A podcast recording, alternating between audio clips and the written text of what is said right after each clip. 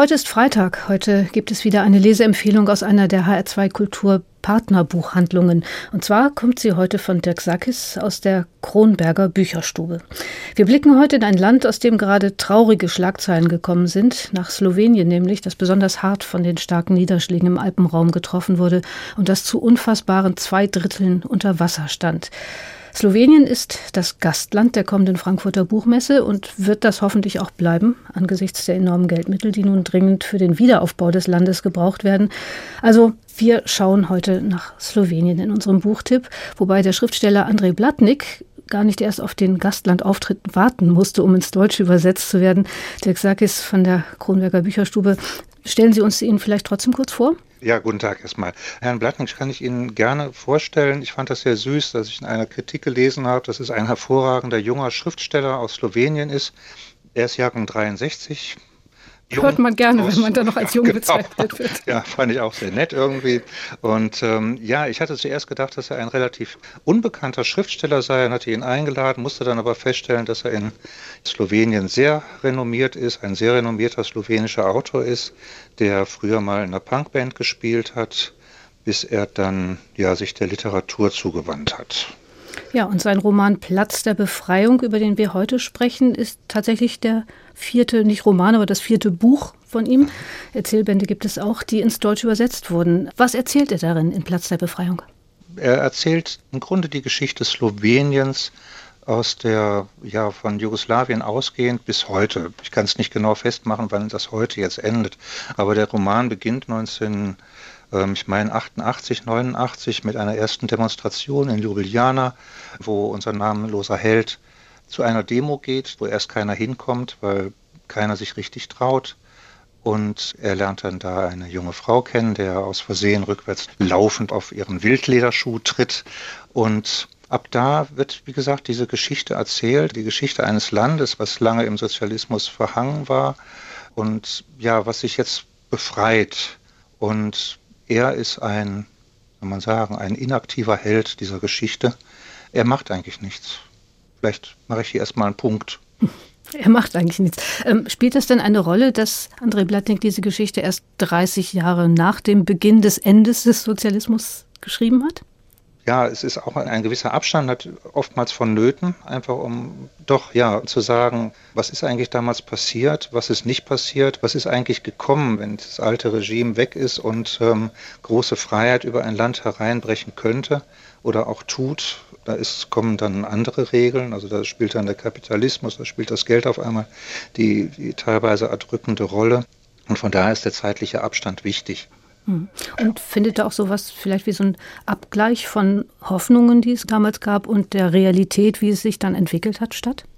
In Grenzen, in Grenzen. Ich sage mal so, die, die Hoffnungen, die unsere beiden Helden haben, werden nicht so hundertprozentig klar definiert. Es ist einfach eine Freude darüber, dass eins weg ist und dass was Neues kommt. Aber es, es ist eine abwartende Haltung. Es ist nicht so, dass der eine Tabelle hat, wo er jetzt abgleichen könnte und sagen, das hoffe ich, dass das kommt und dann 30 Jahre später sagt, das ist eingetroffen. Das finden wir in dem Buch nicht vor. Es ist alles ein, ein wenig diffus, die Vorstellungen, die mit dieser Revolution oder dieser Transformation, wie es genannt wird, verbunden sind. Ja, es ist einfach nicht so exakt. Mhm. Eine Geschichte, die für uns ja gar nicht so weit weg ist. Also für die DDR brachten die Ereignisse von 89 die Wiedervereinigung mit Westdeutschland. Für Slowenien das genaue Gegenteil, nämlich die Trennung vom restlichen Jugoslawien. Finden sich da trotzdem Parallelen in der Geschichte? Ja, unbedingt. Ganz, ganz viele. Es ist, wie gesagt, es ist ein Systemwechsel von einer wenn man sagen, einer stark sozialistisch geprägten Planwirtschaft hin zu einer kapitalistisch geprägten Wirtschaft, wo jeder irgendwie gucken muss, wo er bleibt. Und dieser Übergang, dieser teilweise ausufernde Kapitalismus, der dann hereinbricht, der ist in beiden Fällen, denke ich mal, sehr, sehr ähnlich. Auch aus meiner Sicht die Hoffnungen oder die Enttäuschungen der Hoffnungen, die existiert haben.